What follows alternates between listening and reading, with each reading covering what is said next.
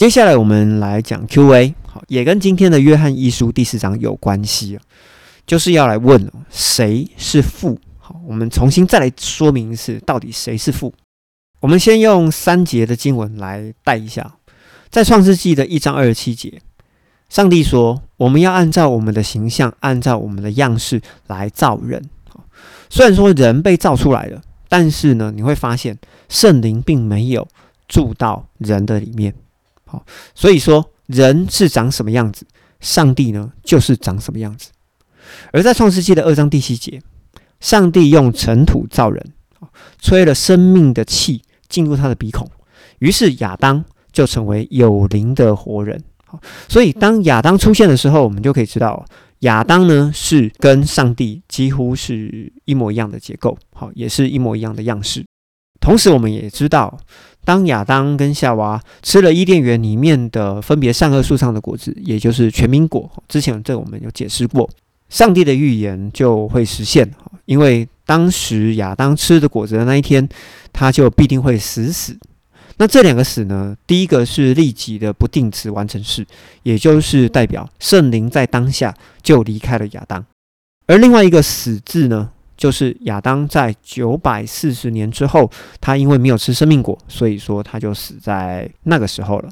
所以从亚当之后，圣灵就离开了人的灵魂，一直到约翰福音的二十章第二十一节，耶稣说：“父怎么差遣我，我也怎么差遣你们。”接着耶稣就向门徒吹了一口气：“你们领受圣灵吧，你们赦免谁，谁的罪就得赦免。”那这句话呢，其实。为什么门徒在那个时候可以得着赦免人罪的权柄呢？就好像在马可福音第二章第五节，耶稣对四个人抬来的那一位摊子说：“孩子，你的罪赦了。”而文士心里面就想：这个人说浅望的话，除了上帝以外，谁能够赦罪呢？于是我们可以明白，新约真正开始的时间是在耶稣复活之后，并且向门徒吹了那一口气之后。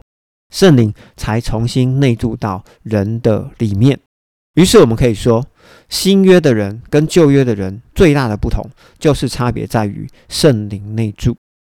接着我要继续用经文来证明父真的是高于耶稣哈。那怎么说呢？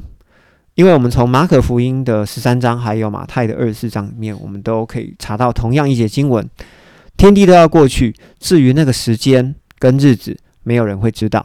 连天上的使者，还有耶稣自己也不知道，只有父知道。那另外一节经文呢，是在克西马尼园里面，在马可福音的第十四章以及马太福音的二十六章，耶稣祷告说：“阿巴父啊，你凡事都能做，求你叫这杯离开我，但是不要照我的意思，只按照你的意思。”那最后一个呢，是耶稣在石架上哦。这记录在马可的十五章以及马太的二十七章。耶稣在十字架上快要断气之前，他说：“我的神，我的神，你为何要离弃我？”他说：“我的神，我的神，你为何要离弃我？”其实他是讲说：“父啊，你为什么要离弃我？”所以我们会发现，从末日的预言，好，从马可十三、十四、十五章，或者是马太的二十四、二十六跟二十七章里面，我们都会发现这些事情父知道。这些事情都是父的旨意，要离开耶稣也是父主动抛下耶稣的，都是父主动的行为哦。所以，我们知道耶稣既然是里面的上帝，所以我必须要讲啊，父他的位阶啊，好，他的能力应该是在里面的上帝之上。那到底谁是父呢？在创世纪的一章哈一到三节，起初。上帝们，好，就是不是只有一个上帝哈，他们是合在一起的那个上帝。